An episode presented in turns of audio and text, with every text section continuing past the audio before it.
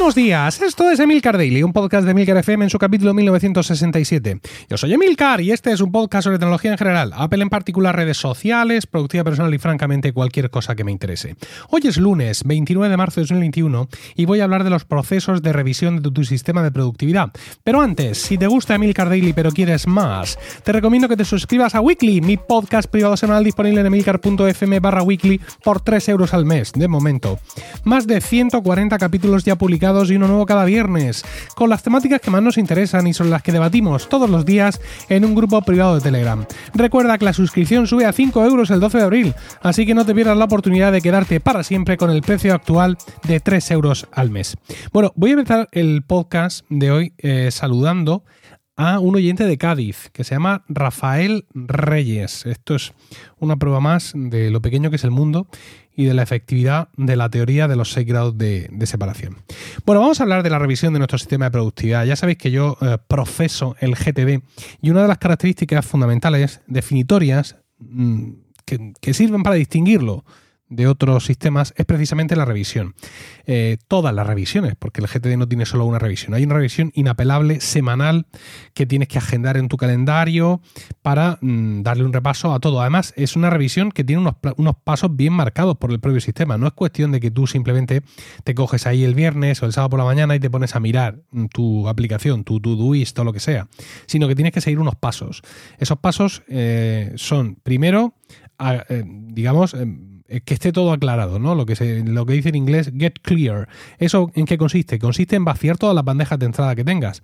Es cierto que todas nuestras bandejas tienen que estar a cero, pero bueno, ese estar a cero no tiene por qué ser en el mismo instante, ¿no? Pues en dos, tres días generalmente es el ciclo en el que las bandejas de entrada pasan a estar a cero. Bueno, pues si cuando llega el momento de tu revisión, lo primero que tienes que hacer es comprobar que, que están todas a cero y si no, pues eh, actuar sobre ellas para que se queden a cero. Lo siguiente es lo que se llama eh, get current, ¿no? Es decir, estar actualizado. Revisar tu lista de acciones, revisar en el calendario los eventos pasados, revisar los eventos futuros, revisar la lista de cosas que están a la espera, revisar la lista de proyectos para ver cuáles son esos objetivos que te están marcando a corto y medio plazo y revisar los checklists más importantes. Y luego ya, si te queda vida, nos iríamos a eh, la fase Get Creative, ¿no? Eh, eh, mantente creativo, que es irte a tu lista algún día quizá, por si alguna de esas cosas que está ahí macerándose en resulta pues que es el momento de, ponerla en, liza y de pasarla, de que de ahí surjan pues algún proyecto y que eso vaya a una lista de acciones siguientes. Y también te dice, em, te dice el, el gracioso de David Allen, sé creativo y valiente. O sea, cuando ya has pasado por todo esto, ¿no? Llevas dos horas y media de revisión, porque los sistemas crecen, entonces es el momento de ser creativo y valiente. Bueno, esta revisión, ya os digo, es inapelable, es semanal y es lo que nos mantiene con la perspectiva suficiente para tener la tranquilidad de que nuestro sistema de productividad recoge todo lo que tiene que recoger y eso es lo que nos da lo que nos promete el David Allen en su portada de su libro, que es la productividad sin estrés. Porque ese estrés al que hace mención David Allen y al que en general hacen mención todas las teorías de la productividad, pues no se basa en que pues no haya tensión en el trabajo. Porque eso no, David Allen no puede evitarlo, ¿no? Que en tu empresa pues tengáis una fecha, tengáis un vencimiento, tengáis una entrega, una recepción de la obra y estéis nerviosos ese estrés no te lo quita nadie, ese estrés es incluso bueno, ¿no? Es el estrés que hace que, el, ciervo esté alerta para cuando hay un ruido salir lijando millas, no sea que se lo coma el tigre.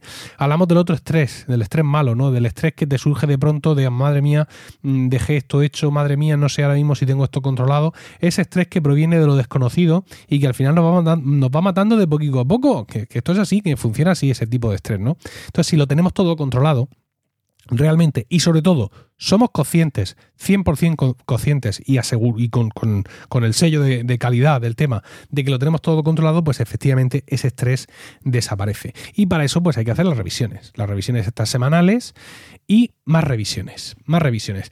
Yo generalmente aparte de alguna revisión un poco más extensa alguna vez, dejo para el verano una gran revisión, esa revisión más profunda que nos lleva a otros niveles de perspectiva del GTD, no voy a abundar aquí sobre ello, y que es un poco, por resumirlo mucho, la pregunta es ¿a dónde estoy yendo con mi vida? ¿no? Es, un, poco drástico, pero es que hay que hacerlo. ¿no?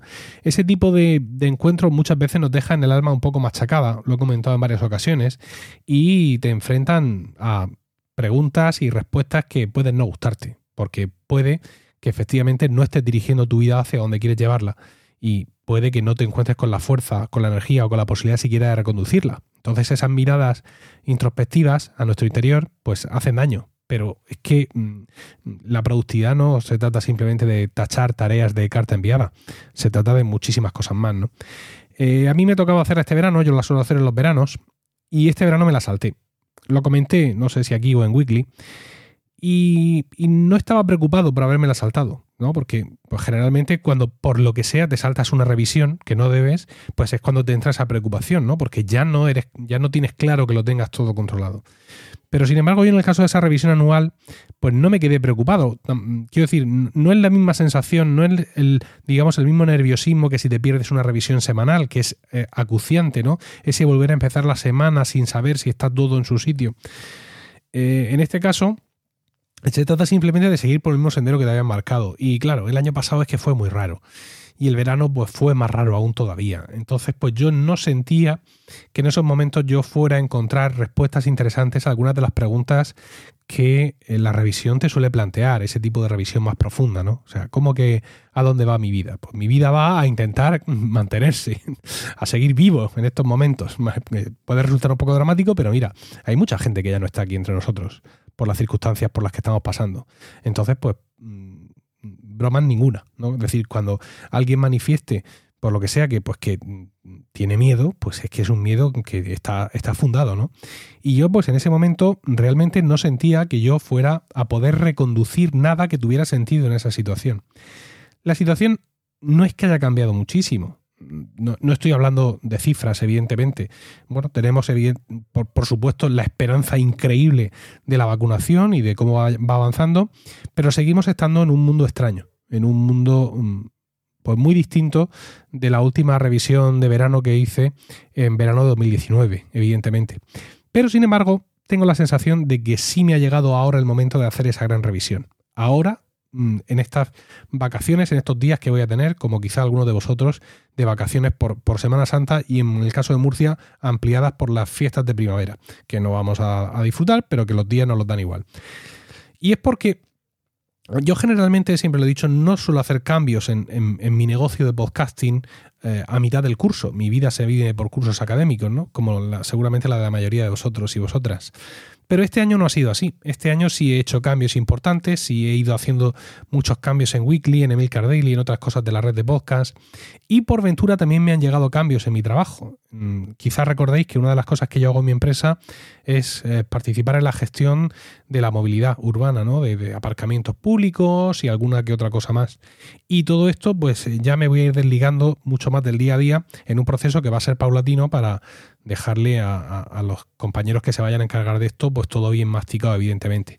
Entonces, pues siento ahora mismo, cuando mm, hago mi revisión semanal o cuando estoy cualquier día eh, echando mano de mi sistema productivo y viendo mis cosas, veo algunas listas, perdón, veo algunas áreas de responsabilidad que ya no cuajan conmigo, que ya no encajan. Evidentemente sigo haciendo, porque sigo teniendo mucha responsabilidad en todas estas áreas de mi trabajo, mm, pero ya no lo siento como tal, ¿no? Entonces, eh, pues tengo, tengo el impulso de modificar un poco esto. Entonces, creo que sí es el momento ahora de hacer esa revisión profunda, de ver eh, cómo, cómo soluciono esto, es decir, cómo hago para que cuando yo mire mis áreas de responsabilidad, mm, casen realmente con la sensación que yo tengo en mi día a día de lo que son mis áreas de responsabilidad y de lo que no.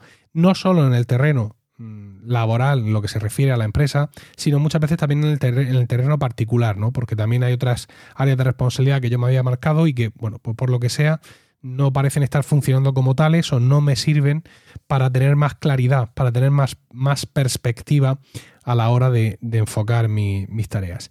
Y pues sí, efectivamente, en verano no lo vi necesario, incluso lo vi contraproducente, pero ahora ahora, en este momento y con la situación actual eh, que tengo en ambos trabajos, por así decirlo, tanto en el trabajo eh, de día como en el trabajo de tarde-noche, creo que sí es el momento.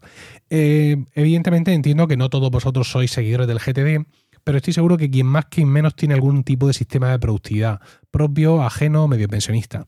Y yo os invito a que toméis prestado esto del GTD, es decir, que una vez por semana, de forma fija, mm, calendarizado, es decir, todos los días a tal hora, a la medida de vuestras posibilidades, os sentéis delante de vuestro sistema productivo, reviséis las cosas. Seguro que os vais a encontrar un montón de tareas hechas y que están sin tachar. Esto nos pasa a todos.